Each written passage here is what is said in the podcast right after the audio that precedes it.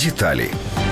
В грудні минулого року ціни на продукти і безалкогольні напої виросли майже на 2%. Водночас овочі, молоко, сметана, масло, сири та кисломолочна продукція подорожчали майже на 7%. До 2% підвищилась ціна на хліб, яйця, свинину, цукор, яловичину та сало. Також на 2,5% подешевшили фрукти, оливкова олія та м'ясо птиці. Ціни на алкогольні напої зросли на 5%, тютюнові вироби на 2%. Одяг та взуття подешевшили, підвищилися ціни на транспорт, паливо та мастила. У сфері зв'язку ціни зросли на 3%, що пов'язано з підвищенням абонентної плати за користування телефоном на 20%. Ціни виробників промислової продукції в 2016 році порівняно з попередніми зросли майже на 36%.